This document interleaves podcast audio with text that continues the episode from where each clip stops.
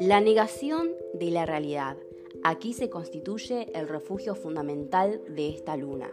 Estas personas opacan rápidamente tanto la realidad como la interioridad, apelando a un, optimismo y a una alegría casi infantil, que resulta inevitablemente negadoras. Un mecanismo típico para enfrentar todo esto es viajar. Cuando la luna en Sagitario pierde su estabilidad emocional o cuando una situación se hace demasiado difícil, lo característico es que comprarse un pasaje e irse a cualquier parte. O de manera semejante embarcarse en la primera situación que le permita tomar mucha distancia de los problemas para abrirse y sentirse libre e involucrarse en cosas nuevas y que se abran otros horizontes. Pero lógicamente nada de eso hará que las dificultades desaparezcan.